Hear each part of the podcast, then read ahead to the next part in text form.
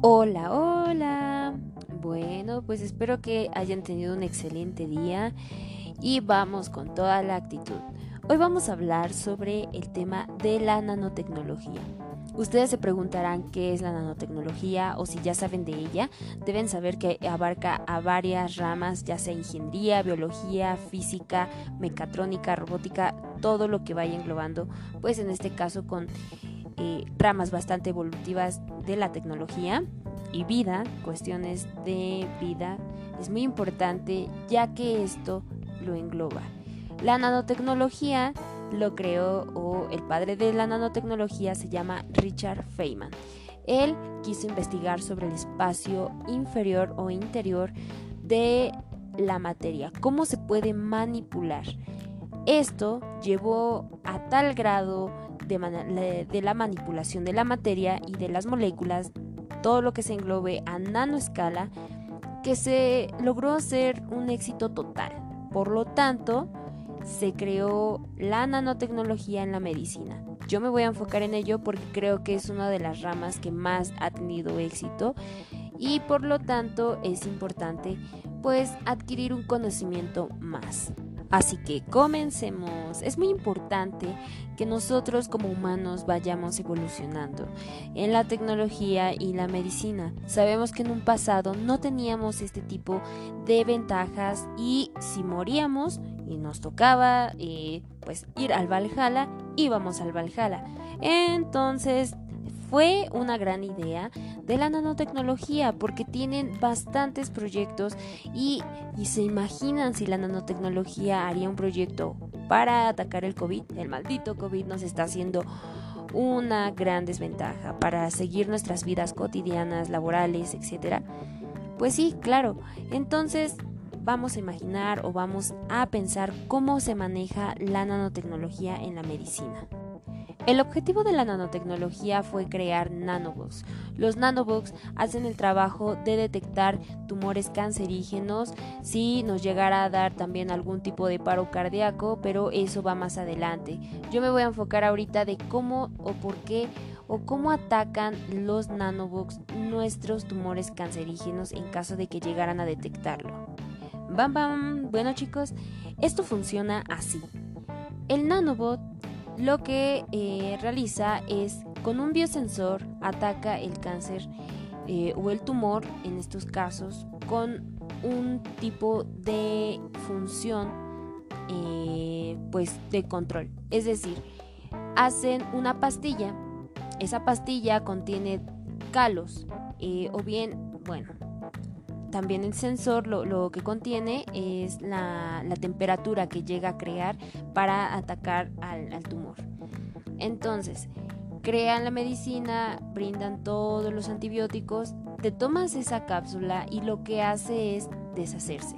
A la hora de que se deshace en tu cuerpo, los nanobots van experimentando, van detectando y si llegaran a encontrar algo malo en tu cuerpo, lo que hacen es una guerra, literalmente una guerra entre el, glóbulo malo o bien el tumor y entre el nano. Si ves un éxito, lo atacan y no se desarrolla al 100% el cáncer. En caso de que ya esté más avanzado, ahí sí ya se necesita pues más experiencia, un poco más de operaciones, pero ya lo que hizo el nano fue su trabajo, detectarlo. Hay varias eh, herramientas y distintos nanobox para cada tipo de enfermedad que se llegue a detectar. El más común es el del cáncer. Son como pequeñas arañas. Estas arañas lo que hacen pues es indagar en todo tu cuerpo. A la hora de que ya detectaron el tumor, pues lo agarran con sus pincitas y hacen directamente su trabajo. Obviamente nuestros glóbulos rojos están pues pasando también normal en nuestro sistema, no lo afecta, obviamente están programados para atacar lo malo y no lo bueno. Y al contrario, nos protegen, son como los pequeños bichitos que nos atacan o nos regeneran nuestra piel y hacen pues nuestra costrita para que eh, pues no haya pues ninguna cicatriz como tal interna, ¿verdad? Porque externa queda ahí nuestra cicatriz y nuestro tatuaje gratis. Así que por lo tanto, chicos, les comento. También tiene un éxito en México. Actualmente contamos con 20 empresas que fabrican nanoproductos farmacéuticos y se han identificado más de 100 proyectos de investigación y desarrollo y en algunos de los cuales ya se aplican, entre los que destacan detención temprana de células cancerígenas, administración o entrega inteligente de fármacos y mejora métodos de la extracción y purificación del ADN. Si nosotros llegáramos a quemarnos, hicieron o crearon un gel especial para regenerar nuestras células de nuestra piel o bien para regenerar absolutamente todo.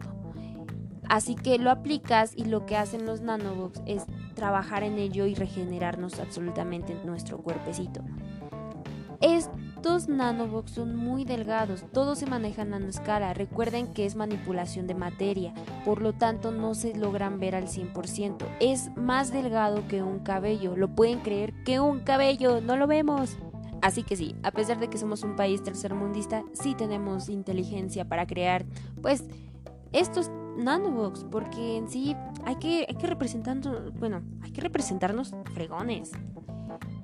También una de las grandes inspiraciones para crear estas, eh, o estos hermosos nanobots son las infecciones bacterianas, las que no mueren, las que simplemente son anti-antibióticos.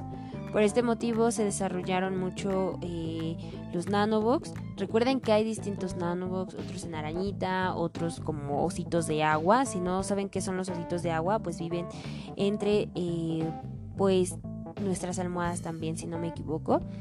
Y son pequeños, este, como pequeñas oruguitas muy chiquitas que no alcanzas a ver también. Yo creo que se miden en nanoescala, así que, pues bueno, chicos, es muy interesante esto.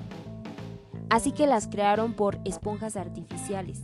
¿Cómo se trabaja o cómo lo crearon? Bueno, pues son nanoesponjas utilizadas para eh, los glóbulos rojos, de forma que en cada glóbulo se pueden almacenar más de 3.000 nanopartículas, presentando cada una de su tamaño aproximadamente 85 nanómetros, ya que estas células de sangre suelen ser objetivos potenciales de toxinas bacterianas. Por lo tanto, la existencia de nuestro sistema nervioso central, conocida como barrera hematoencefálica, que permite el paso de sustancias hacia nuestro cerebro de forma muy selectiva, chicos.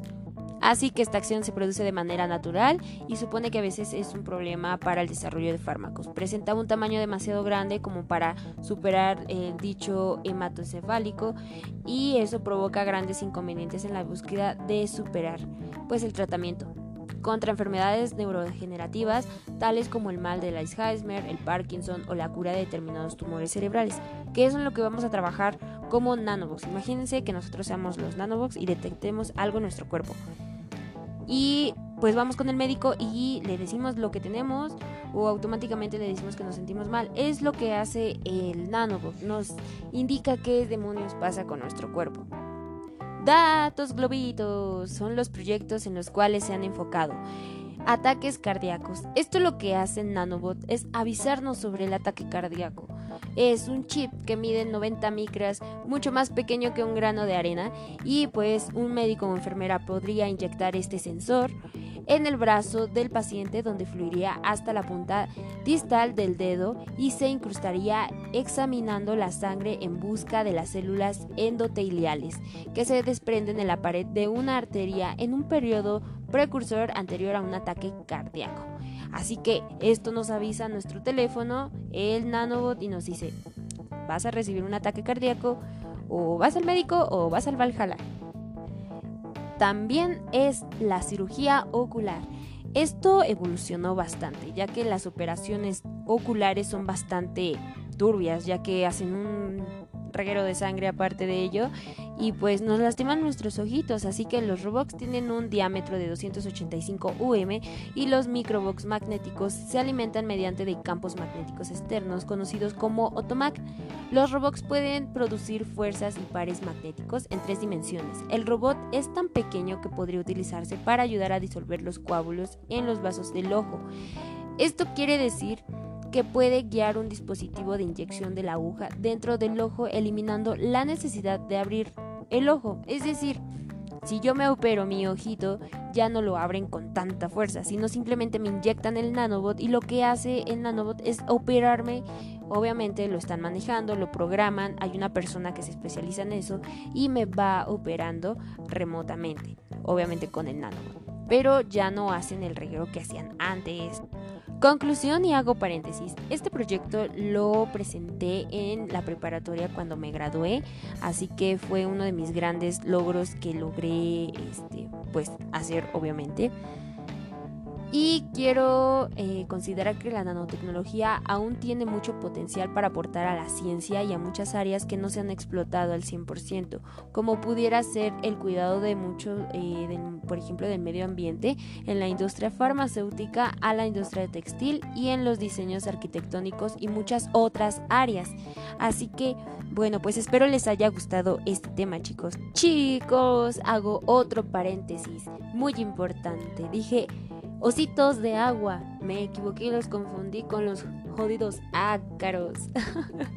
los ositos de agua son, eh, pues en este caso, más bien se encuentran donde haya humedad, incluyendo el Ártico, y por supuesto en todos los ambientes marinos, en el cual los ácaros se encuentran en nuestros colchones, almohadas y todo cuero cabelludo y en nuestra piel. Y pues nada más para hacer este em, corrección en ese aspecto. Pero bueno, pues ahora sí sería todo y muchísimas gracias por escuchar mi contenido y date un break con Sam. Bye.